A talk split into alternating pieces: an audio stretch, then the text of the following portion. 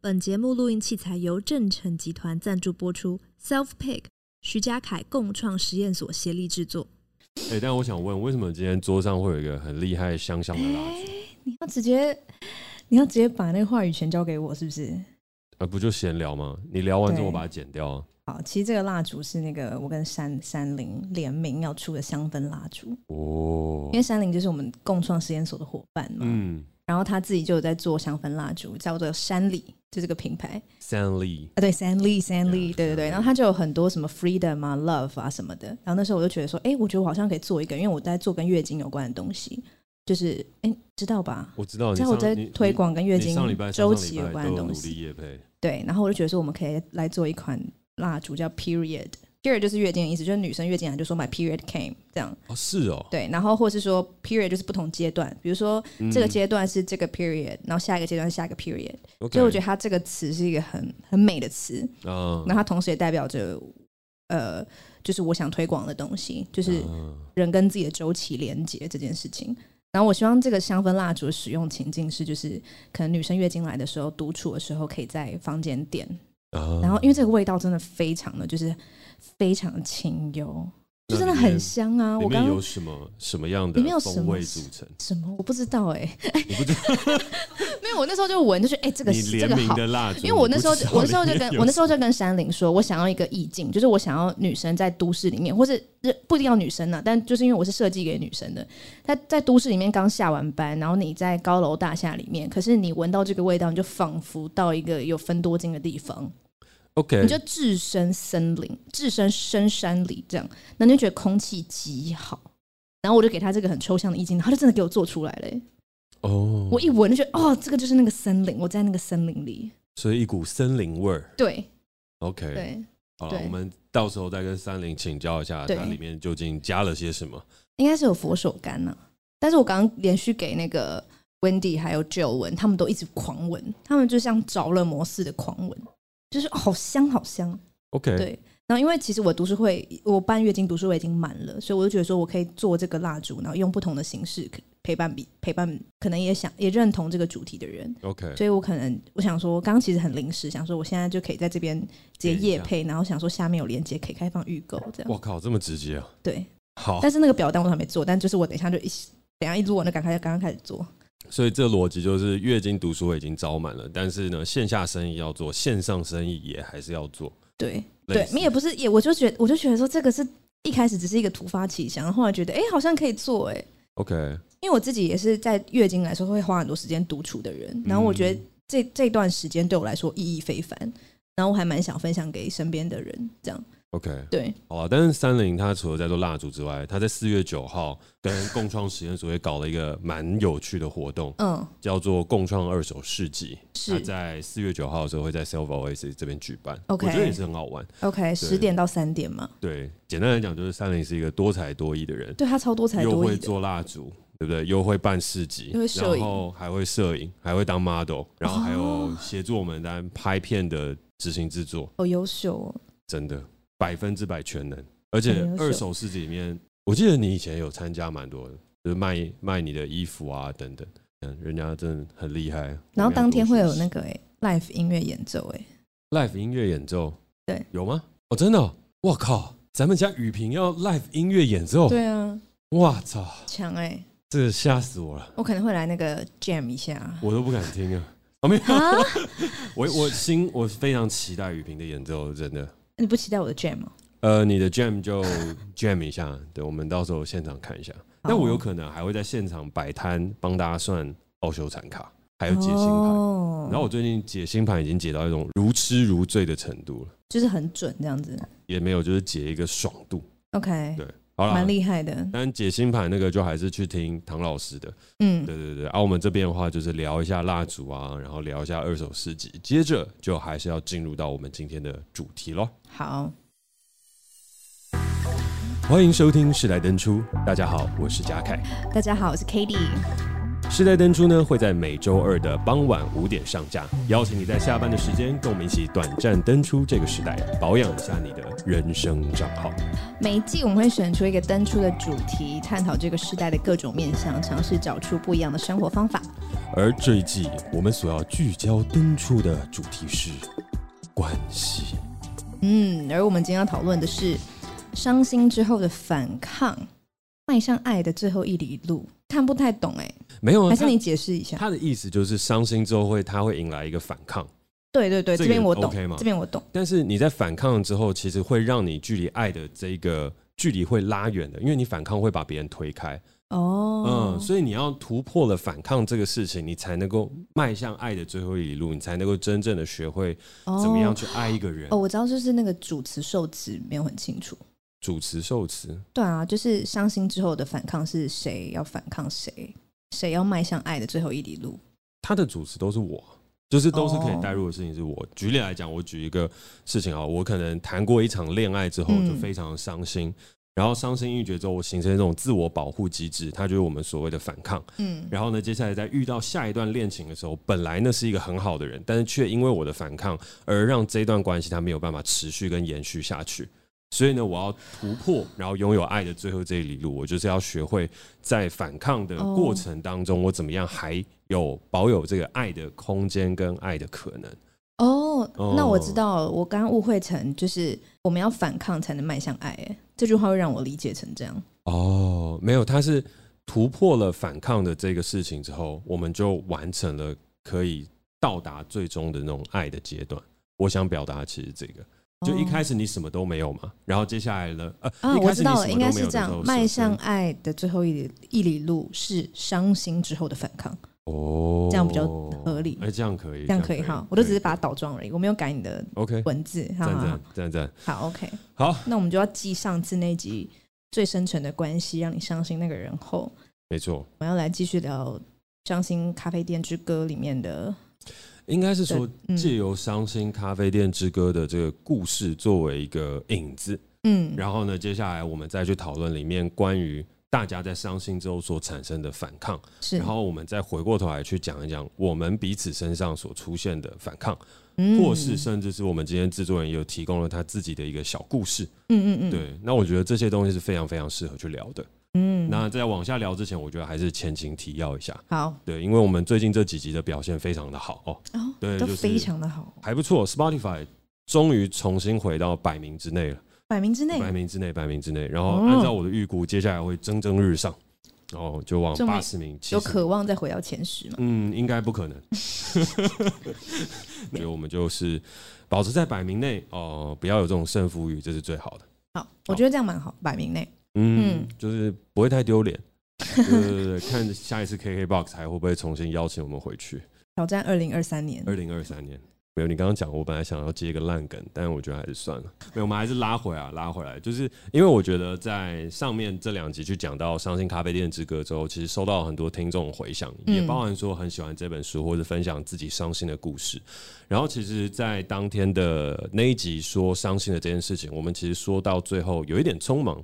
因为前面花了很多时间在讲故事，嗯，所以其实还有一些东西是可以延伸去聊，然后没有聊完的，嗯嗯。举例来讲，就是这里面的很多角色，它里面就会有讲到他们在伤心背后之后，他们又去做了什么样的事情，嗯。然后后来我们的制作人温迪就把这个东西往下延伸，就是伤心之后，其实每一个角色在这里面都有出现所谓的反抗。那虽然我们的这个故事在上上集已经有说过，可是因为我们每一次都会预测，可能今天会多大概一百万的新的听众进来，所以还是快速快速的 summarize，就是伤心咖啡店在讲什么样的一个故事。但简单来讲呢，就是一个女主角马蒂，她在伤心欲绝的时候走进了一间咖啡店，那间咖啡店叫伤心咖啡店，而里面有一个绝世美男子叫做海安，然后在这整个咖啡店里面的人都深爱着这个男子，不分男女，而马蒂当然也不一不例外，然后也同样爱上了这位美男。但是呢，在所有人爱着他的过程当中，却产生了一个又一个伤心的故事。嗯，而到最后，每一个人怎么样去面对自己，怎么样去面对自己的伤心，然后最终变成了自己人生下一个阶段的模样。嗯，那它是一个悲剧，也是一个喜剧。我觉得在每一个角色里面，各自有悲有喜。然后整本书读完了之后，会给我觉得我们当代人带来一个蛮大的冲击。虽然已经是可能呃，我记得好像差不多十几年前的一个故事了，但依旧是非常非常的棒。嗯，好，那我们今天所要去延伸去讨论的关系，就是我们在上一次讨论的伤心嘛，就是我们讲说最深层的关系，就是伤你最重的那个人。对，嗯，那在伤你最重的时候，它其实就会发生下一个事情。我觉得也是我们现在在这个呃人生当中最挣扎的一个段落，那就是我们所产生的反抗。嗯嗯，因为我们在受了伤之后，我们就会害怕再一次的受伤，所以会产生很多的反抗的行为。对，对，那在这里面的话呢，里面就有几个故事的主角啦。那这个故事主角有吉儿、有马蒂、有小叶。然后我们在上一集的时候已经聊过各自的伤心，那我们这边不再重复去说他每个角色的故事，而只是是说他们怎么样在面对感情之后的伤心，然后呢，最终形成了他反抗的模样，然后进而去探讨，诶，那我们又是怎么样去思考反抗这件事情的？好，那首先呢，第一个是故事里面有一个很重要的角色，就叫吉儿。吉儿呢，他把自己保护像刺猬一样，最主要原因就是因为他之前曾经经历过一段轰轰烈烈的爱情，但是没有修成正果。然后最后面对到海安的时候呢，他不敢去爱，因为这个爱情他拿不到也得不到，所以呢，他做的方法就是像刺猬一样保护自己，他只能不断的去拉开彼此的距离，然后你只要一靠近，我就用刺猬的刺去刺伤你。所以回过头来呢，我就会把它呃思考成一种反抗的事情，就是像刺猬一样的自我保护式的反抗。嗯，那这是我觉得很常见的一种，就是在每一个人他在面对到挫折的时候，其实有一些人的反应就会是像这样。觉得都市人还蛮多这种刺猬的刺猬型的反抗，其实就是武装自己当做反抗。我觉得的确是都市里面比较常见，就是我觉得我蛮常遇到这种的。好，嗯，等一下可以来分享一下，因为我觉得等一下把另外两种也加入进来讨论的时候，这个讨论就会变得更精彩。好，好。那接下来第二个的话，就是故事里面的主角马蒂。马蒂也是经历过一个伤心欲绝的关系，然后呢，它里面所发生的事情也牵涉到生离死别。可是他所产生的反抗跟吉儿的反抗却完全不同。吉儿是像刺猬一样会去刺伤别人，然后跟别人拉开一个距离。可是马蒂做的方式就完全不一样，他是直接逃走了，眼不见为净，然后断了彼此的联络与关系。然后只要有关乎于这件事情的，我都选择远远的逃开。所以是一种很遥远的逃避，然后从此不要去碰，然后从此不要再去看到那个伤口，然后把它锁在一个门里面，就当做这件事情没有发生。然后只要有看到那个门的迹象，就先远远的绕了一段路。然后呢，对他来讲，这整件事情就等同于未曾存在过。所以呢，他就把它 lock in 到那个柜子里面之后，就眼不见为净。所以呢，比起呃我们刚刚上面讲的吉尔是刺猬一样刺伤拉开距离，马蒂做的事情是转身离开。完完全全不看这个事情，然后希望自己有一天会忘记，但是他永远都长存在心中，这是一种逃离式的反抗。嗯嗯，好，那最后的话呢是小叶，小叶是这里面我最算是最喜欢的一个角色之一了。嗯，她在这里面的时候，她本来是一个非常可爱的一个小女生，然后只因为海安跟她说一句话，说如果你是男孩该有多好，就是你是男孩的话，一定是世界上最可爱的男孩。所以呢，小叶就因为海安的这句话，就把自己从此改为男孩的扮相，然后非常帅气，非常可爱，然后在那边深深的爱着海安，跟陪伴着海安，甚至海安在最后出事的时候，他也是在医院里面唯一最照顾跟最细心照料着海安的人。可是到最后的时候，他很伤心的事情是，他以为海安不会爱上这世界上的任何一个人，所以他可以倾尽他的爱在这样子的一个唯一的男子上。但后来才发现，不，他不是不会爱上世界上所有人，他只是不爱他而已。在那个时候，他深深的伤了心，就是哦，原来海岸不是我心中的海岸，原来他心中只是因为早就有另外一个他，所以我才无法加入进去。是谁啊？呃，这在这个故事里面，嗯，蛮有趣的。会爆雷吗？我这样讲会爆雷的。会爆雷，微爆雷。所以呢，我们就先不讲。但是他心中其实有一个他。对。然后，但是小叶在最后知道这个事情之后，他就。嗯，选择了离开，然后但选择离开的时候，他其实就是一种一刀两断式，就退到了最后一刀两断，决绝的说：“好，那我们就再见了。”然后再见的时候，他在剧本呃不是剧本，我太想要把它改编成戏剧了。他在小说的最后的时候，我觉得那一段的描述是很美的，就是那个小叶恢复了女儿身，然后呢，一个很漂亮、很靓丽的一个女子。他就在街道上面，然后呢，街道上经过一辆跑车，跑车上男子深深凝望着漂亮的小叶在路边，然后在那个状态下，两人凝视了不久，小叶跳上了他的车，然后转身离开。对，那我觉得他的方式的话，跟马蒂有很大不一样，看起来都是离开了伤心之地。但其实两个完全做的方式不同。马蒂是把它放到了柜子里面藏起来锁起来，然后离他远一点。但他其实一直一直都在他心中是很深层的痛，而且他不时的会去回头凝望这些东西。可是他很害怕。但小叶的选择事情是：sorry，到此一刀两断。我已经好好的跟我的过去说了一声再见，然后我跳上了这台车，从此头也不回。我的扮相、我的人生和我所决定的东西都要往前迈进下一步。其实我在看这个小说的时候，我一直觉得马蒂跟小叶他们的反抗好像有点类似，可是又呈现出完全不一样的结果。然后是反刍了之后，我才发现，对，其实我们的反抗真的有分成两种：一种是我们刻意的去遗忘，但它永远深植于心；另外一种事情是我们面对它，然后一刀两断的时候，我们已经放下向前走。但他一刀两断，断的很干净。我的人生从此在此切分的一分为二。嗯，好，那这时候问题来喽。好，你觉得就是我们刚刚有在讲嘛？都市里面的人，你觉得可能像第一种反抗是比较多。那剩下两种反抗，你自己有曾经看到过，或者你觉得在哪边会遇遇到或遇见吗？然后再来的事情是，那你自己在伤心之后的反抗又长什么样子？OK。我直接回答二三题，OK。因为我其实，在大学以前就是第二种，就眼不见为净的放逐式反抗。然后我呃，我大学毕业后又在经历一段更伤心的，算是分离。然后那时候就变成就是小叶的这种退到最后一刀两断式的反抗。所以我其实处理伤心的方式有很显著的改变。对，那我那时候因为我高中其实有经历过一些事情，然后那些事情对当时的十几岁的我来讲很痛苦。嗯，然后。但因为我就觉得，反正我考上大学之后，我可以逃离这些东西，所以我就把它变成，就是像马蒂这样，就是把它塞到某一个柜子里面。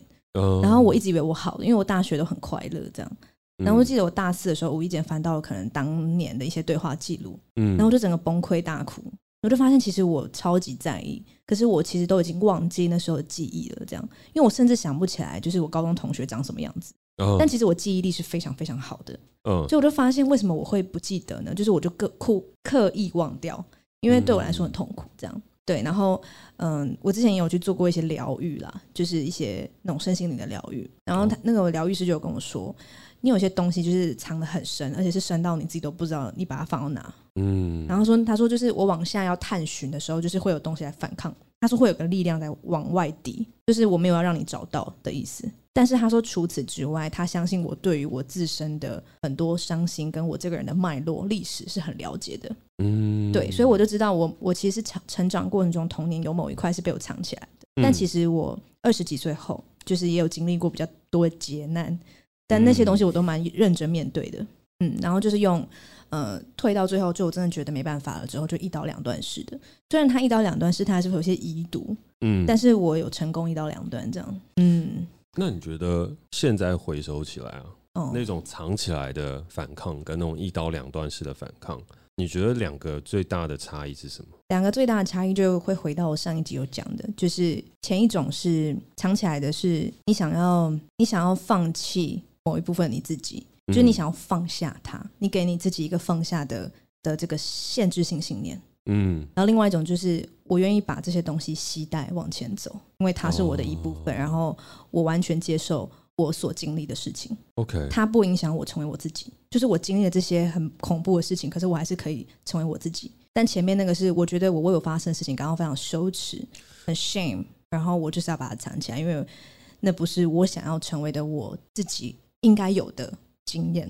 哦。对，但但是我觉得当时的我会这样也蛮正常，因为那个时期是然后同才压力很大，同才影响很大，然后对于就是人格还没有发展完整的的那个时期，嗯、会有一个理想自我，你会觉得那个、嗯、那个你必须是很完美的，你没有办法接受自己的复杂性。但是我长大之后，我就愿意去接受那个复杂的自我，然后就可以把那部分的我一起携带往前。所以你的一刀两断其实跟小叶的一刀两断有点不一样。你其实是有把它断开了之后，有把过去的自己背着、带着，对，但是嗯，嗯，但是我把那个关系一刀两断，就是以小叶的例子，就是他一刀两断了海安嘛，对不对？那我我也是一刀两断了我的海安，maybe、嗯、对我的海安，然后但是我把就是过去的那份经验带着走，这样。但你有同时跟过去的自己一刀两断吗？没有，没有。嗯嗯，我觉得这也是一个很细微的差异。因为如果有的话，我就没办法做世代等出关系片的每一集了。什么意思？因为我就是带着走，我才能去回首去讲我当时发生的事情。啊、像 carry 越来越多，我会对对对，因为我带着他们走的时候，我往前走，我才能用新看到的可能世界去回头看我当时发生的事情，我就有很很多新的眼光。但如果我永远把它放在那边，我就会一直觉得这件事发生就是这样，A 就是 B，B 就是 C，然后我永远都没办法再看到 A、B、C 之外的可能。我再延伸问一个。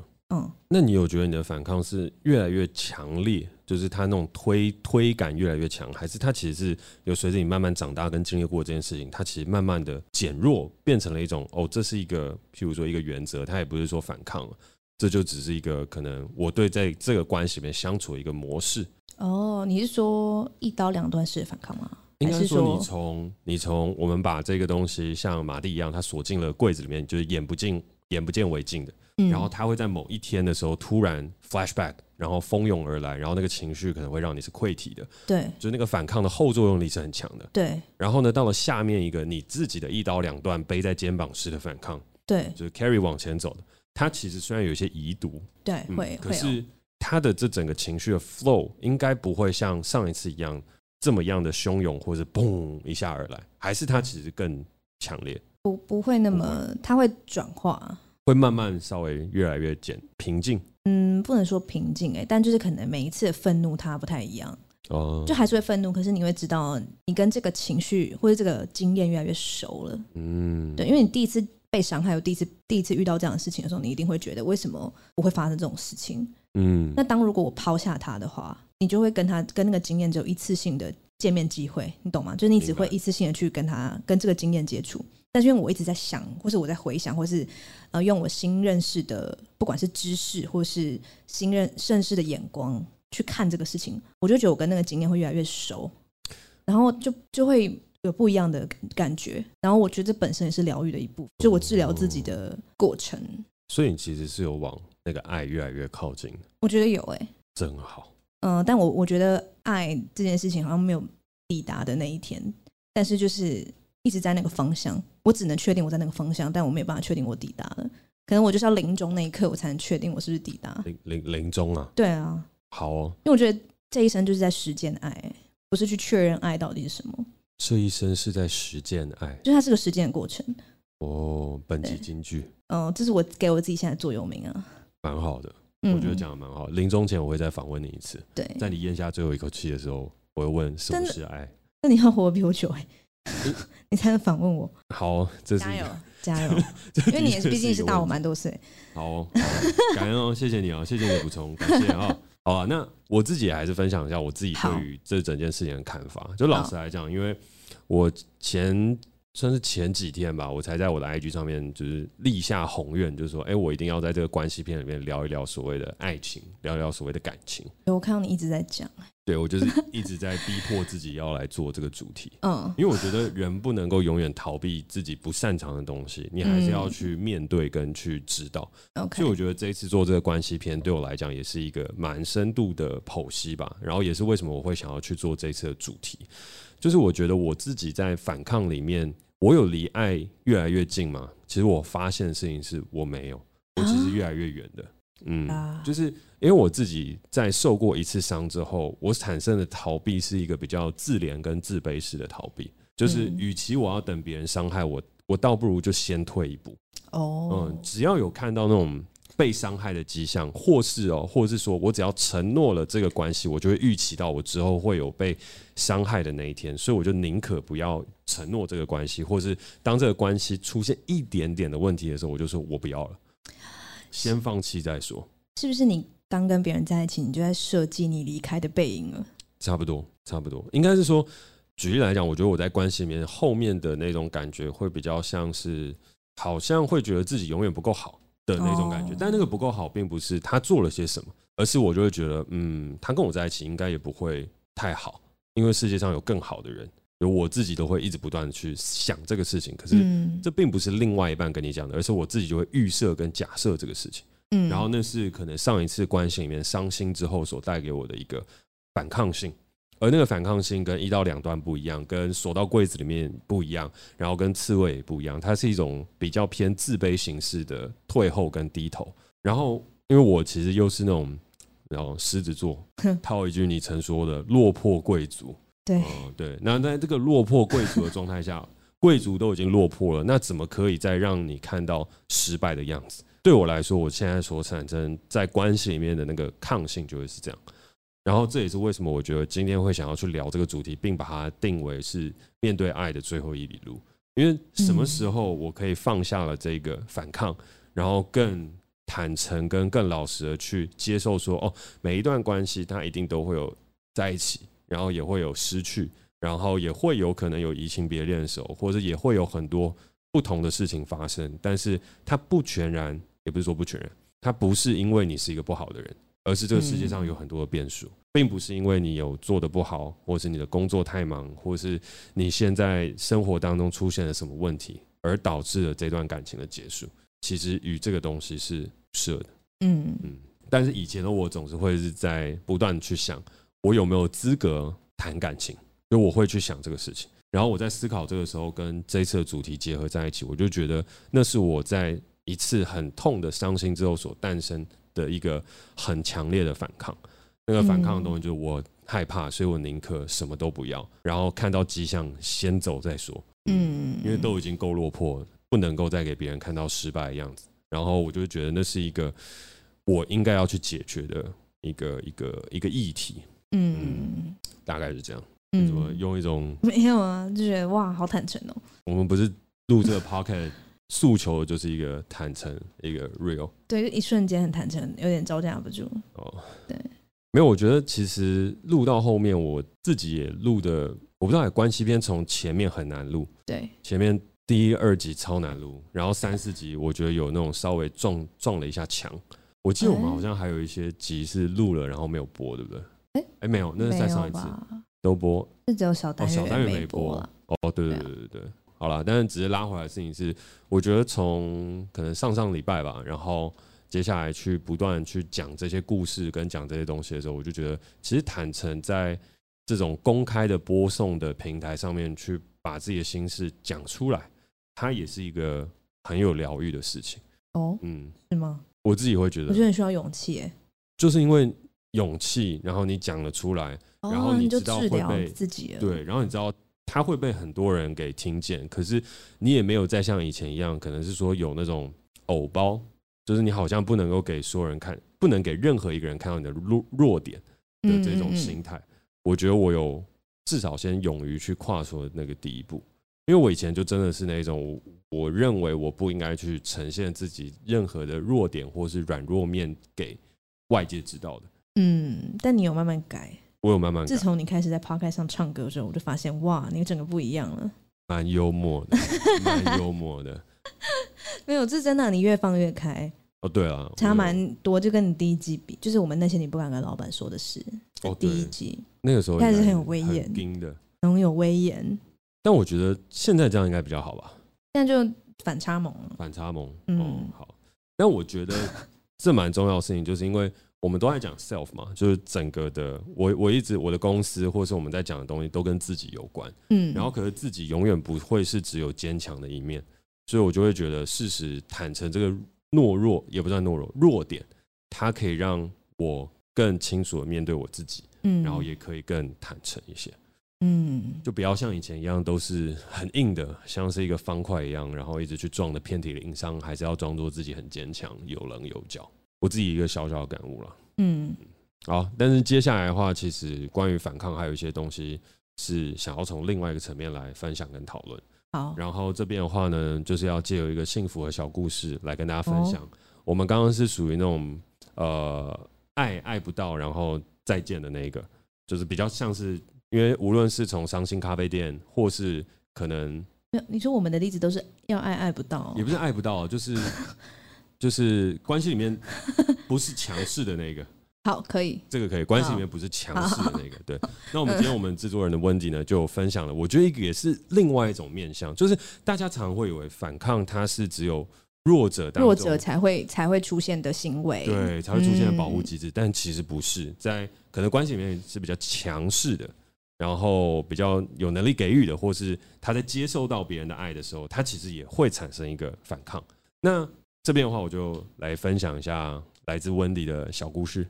好，好，那他就说呢，呃，其实从小到大呢，我应该要带入 Wendy 作为第一人称，这样讲起来会比较顺。哦，你试试看，我试试看。嗯，对，好，请各位听众朋友现在大概假设一下啊、哦，我是一个大概芳龄二十二岁的年轻女子啊，最近刚加入到 Cellpick 的制作团队啊，担任一个我们 Podcast 的制作人，同时也正在剪辑《我们回家吧》。然后呢，接下来呢，我即将从这个角度来跟大家分享我的一个成。呃，成长历程哦，好，准备喽。这样会不会有点太假掰？快点啦！哦，好。从小在关系里，我总是被爱着的。哇！因为各种经历，导致了我现在在关系间总是没来由的暴怒或是远离。找出源头啊！他定了一个标语，然后后面有一个括号。以下的例子都是只有被爱，并没有在一起。这这要特别重申哦，没有在一起。好。在国小的时候呢，喜欢我的男生，我的好朋友也喜欢那个男生，觉得我把男生给抢走了，因此他不再跟我当朋友了。哎，我觉得这一连串蛮多可以讨论，但我先念完。在国中的时候，喜欢我的男生每天送我一杯饮料，我婉拒，他说你不喝我就拿去丢掉，我产生了愧疚，我辜负了他的好意。国中还有另外一个喜欢我的男生。因为过多，哎，因为过于想要多一点的发展，然后我害怕，所以我就直接消失跟远离了。而到了高中，喜欢我的男生，哦，好好，怎么这么多人喜欢？对，好憨哦，真的好羡慕啊。这样角色不能脱离，角色不能脱离。高中的时候，喜欢我的男生认为要时时刻刻在一起才是爱，甚至在大庭广众下 跪下。哇靠，跪下！哦，甚至在大庭广众下下跪，只要求我不要离开他。过多的爱让我无法负荷，于是我又远离了。Conclusion 结论啊、哦，他没有加英文，但我只是觉得放一个英文还不错。好，好，结论：以上种种，我因为这些被爱的事件，我的情绪、感受或关系都受到了影响。我最终连结形成了抗拒。长大的我也学会了爱别人。当对方做出了过多的爱，让我有过往的感受时，就会产生反抗，渐渐的变成暴怒。例如，可能只要男友透露多一点点的关心，像是我在外面很危险呢，赶快回家的关心，我就会暴怒。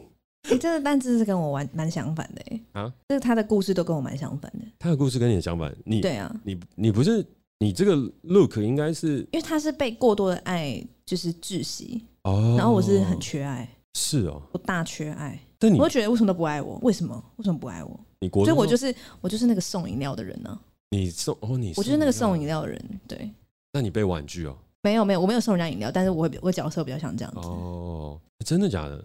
嗯，国高中都不是那种班花校花，就国小，我就是有国小有曾经有恋同个时间有八个男生喜欢我，然后就风光不再，再也没有这样子了，Never ever。国中、高中就黯然失色。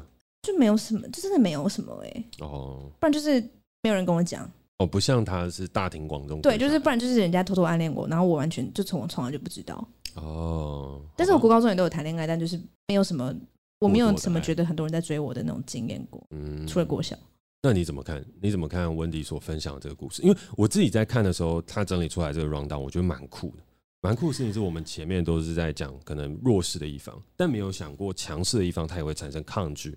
然后这个抗拒到最后形成了一种行为模式，让他在最后的时候面对可能现在亲密关系里面展露出过多的爱跟过多的关心了之后，就会有一种想要一把推过去的。对，就是其实我在看的时候，我是想到一个心理学的理论，叫做焦虑型依附跟逃避型依附。愿闻其详。好，反正就是。焦虑型依附就是像我，我觉得焦虑型依附就很像，就是这个那个喜欢男生送饮料，说你不喝我就拿去丢掉，或是我求你不要离开我这样。焦虑型依附就是会很想要跟自己的伴侣，就是无时无刻黏在一起，然后会想要确认对方是不是爱你。哦，要透过不停的确认，然后不停的跟对方待在一起，来感受到自己被爱。那逃避型依附呢，就是跟焦焦虑型依附完全相反，就是你你你太过来了，我会真的不行，嗯，我会真的受不了这样。那逃避型依附跟焦虑型依附都不是很健康。哦，最健康的是安全型，就是你你可以跟别人保持距离，你同时也可以跟别人亲密。因为逃避型依附会变成有亲密的障碍，他没有办法跟别人亲密。反正就是像温蒂讲的哦，可能对方想要过来一点点，你就突然觉得不要不要太多了。嗯，但安全型的人是我可以跟你很亲密，但当你要离开我去做你的工作的时候，我也会觉得很安全。那就是完全在一个很可以合在一起又可以分开，进可攻退可守。对，那逃避型依附他他只有在分开的时候才感到安全，然后焦虑型依附只有在在一起的时候才感到安全。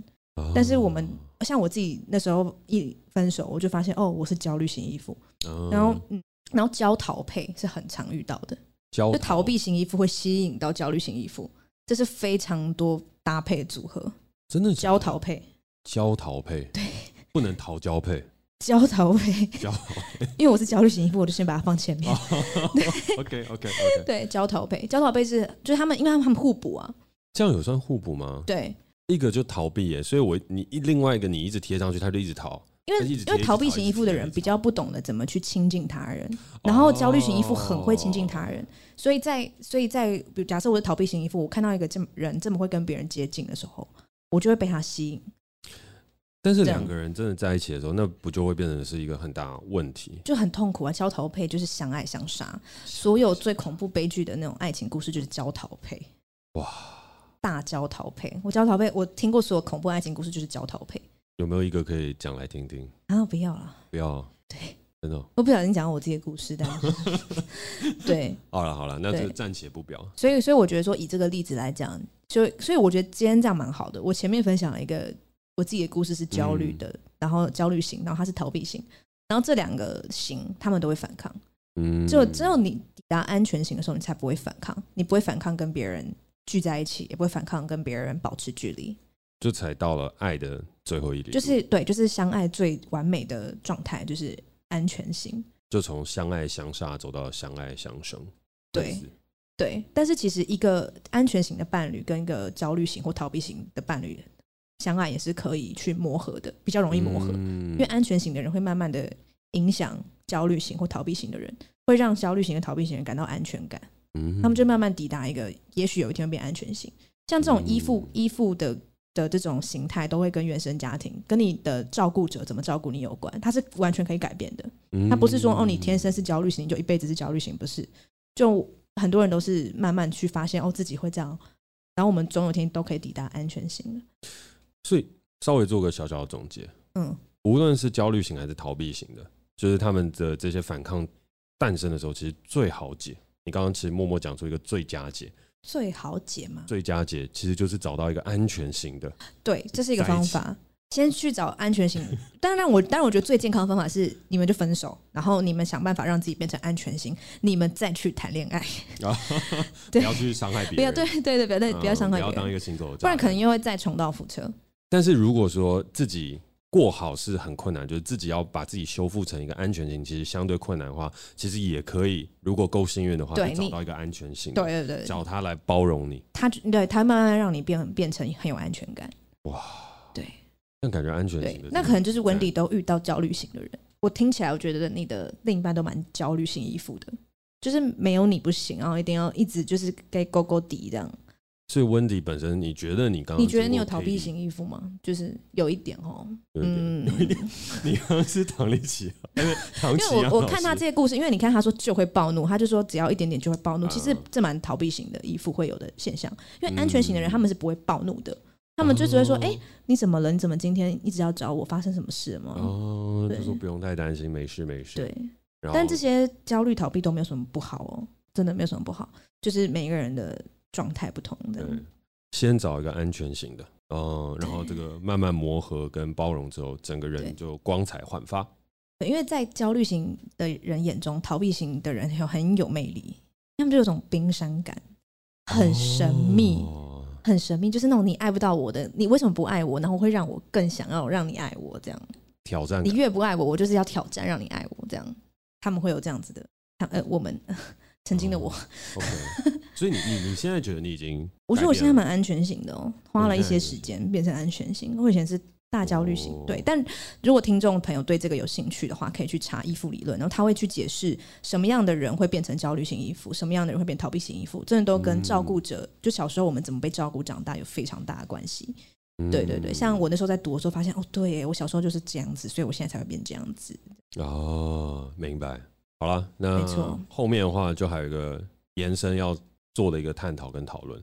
就我们刚刚讲了这么久，也做了一个小小的结论，是关于在反抗当中，我们可能会出现的几个人物的原型嘛，就是我们刚刚有讲到的，无论是马蒂、呃小叶还是吉儿，有刺猬型的，然后有自我保护型的，然后呢也有逃避型，有一刀两断，然后我们也把我们自己当成一种 prototype，一种人物的原型分享出来。然后呢，到最后，我们甚至也还去找出了这些原型当中的一个可能更深层的一个，也不是深层啊，一个归纳出来的可能性。嗯，就是你刚刚所讲的逃避跟焦虑，就是逃避型跟焦虑型，它其实大致上我们可以先粗分为这两种，然后它所产生衍生出的各种反抗的模式。但是我们在讨论完了这些之后，你自己觉得那个反抗到底是什么？我们今天聊的这个完整的主轴的反抗这两个字代表的含义是什么？你会怎么样去界定它？我觉得就是年轻的时候，人就是透过碰撞去找到自己的。就是你，你被就你我们会撞来撞去，然后发现，哎、嗯欸，就是你会想要撞的时候，就是发现，哎、欸，这个东西我不要。对。那你就会慢慢去撞出自己的形状。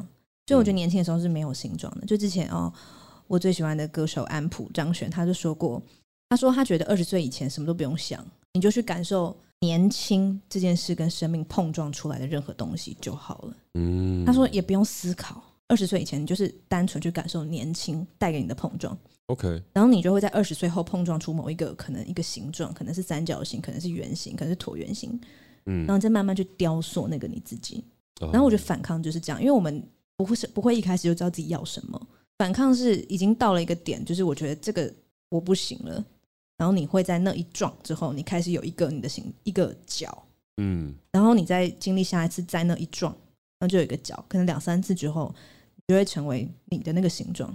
OK，然后这个形状是你很自在的，你就会发现哦，我在这个世界上，我就是想要以这样子的形状生活。然后它可能也是像原则之类的东西。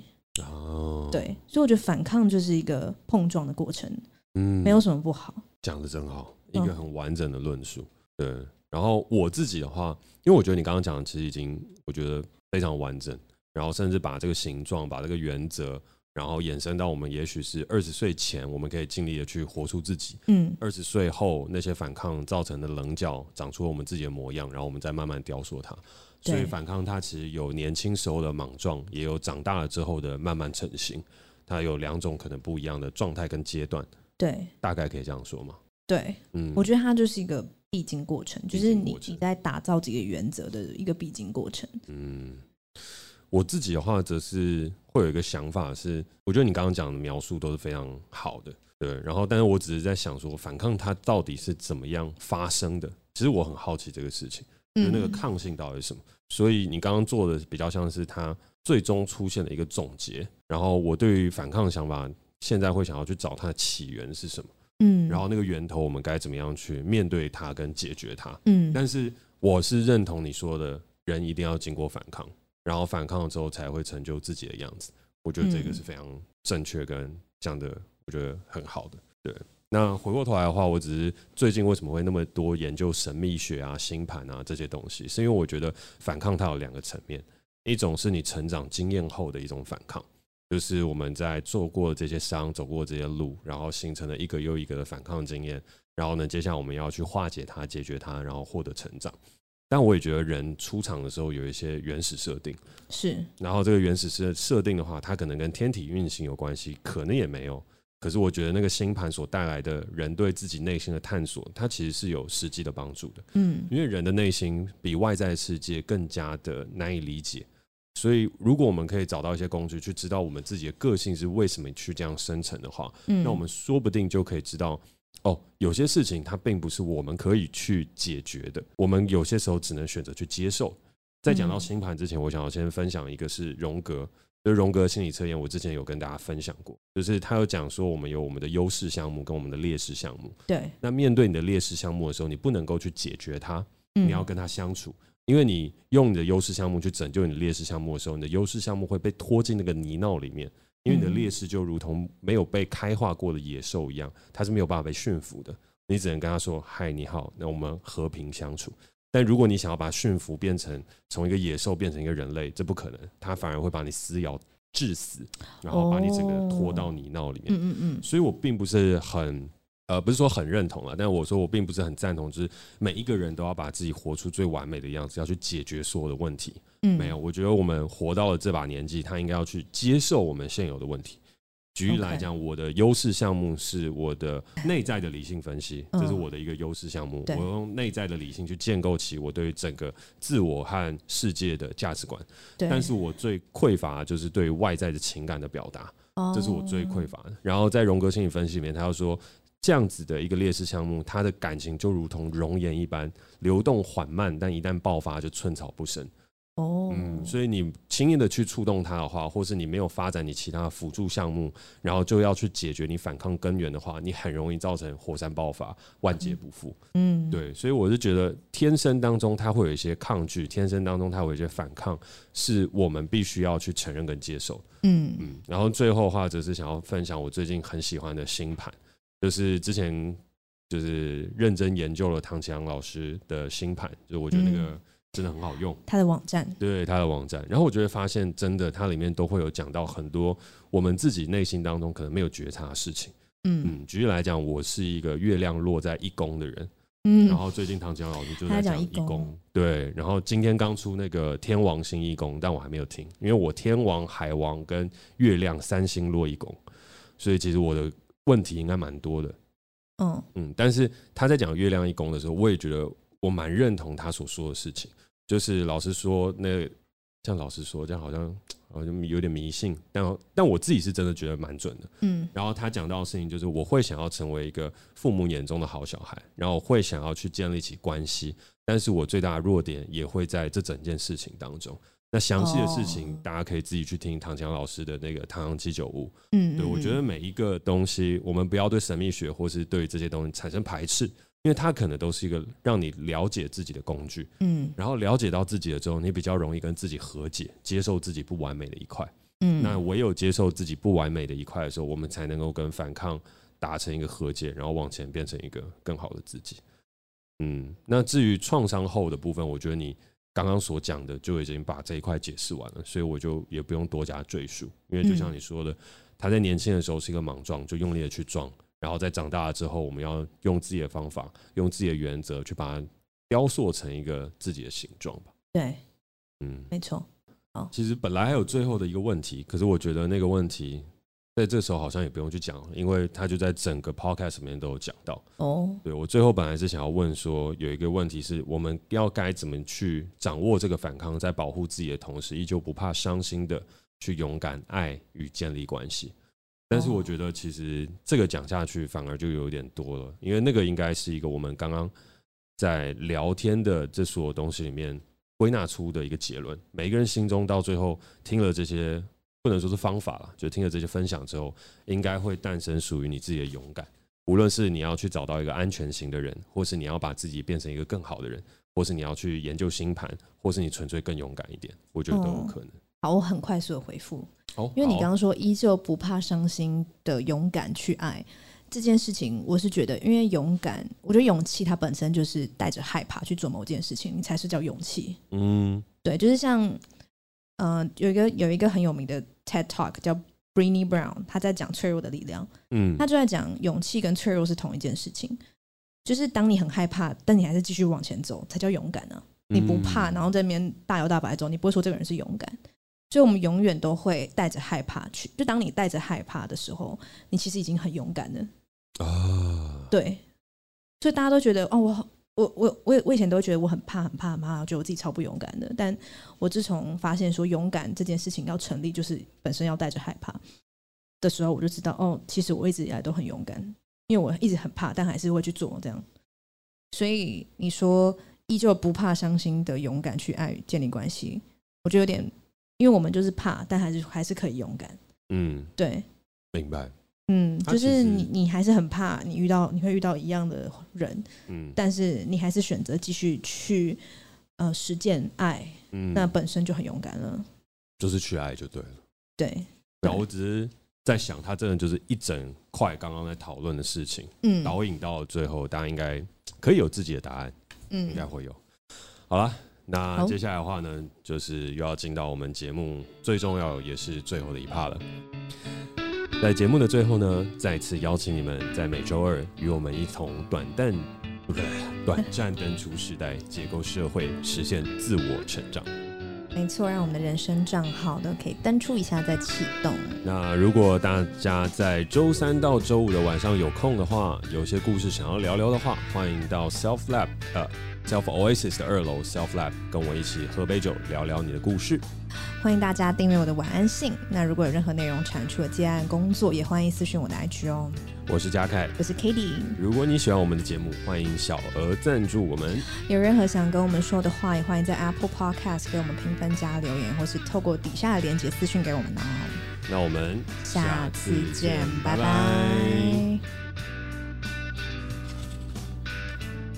见。好，那接下来呢，我们还是要来感谢这一次小额赞助我们的朋友。首先要谢谢叶奶茶赞助我们两百块。那最初呢，他哦，这是他的留言哦。最初是喜欢嘉凯导演而开始听，然后原本都是当潜水听众，但听到形容词那集让排名下滑的时候，就决定要来赞助，想给 Cady 鼓励。那是我最近最喜欢的一集，喜欢到重复听了至少三次。虽然不容易理解，但感受到 Cady 令人刮目相看的成长。后续嘉凯导演的补充也让内容更加完整，真的大爱。这几集都让人好喜欢，希望你们能够做更多更好的节目。好，呃，一位叫做 Talent 的，他赞助两百块，然后他的留言是很喜欢你们对金钱的看法，听了好几次，听你们的 Podcast 犹如读了一本好书，感谢你们。再来感谢王威涵，也是赞助我们两百块，然后喜欢 Cady 跟嘉凯的组合，每一集都感觉准备得很认真。嘉凯的高度视野，再加上 Cady 生活化的觉察洞见，每次听完都接了一些地气，很享受。然后最后一位匿名的，他呃赞助两百块，他说希望可以继续坚持制作更多主题，谢谢你们陪我走过那些黑暗的日子，加油！那就感谢说小额赞助的朋友，我们下集再见喽，拜拜。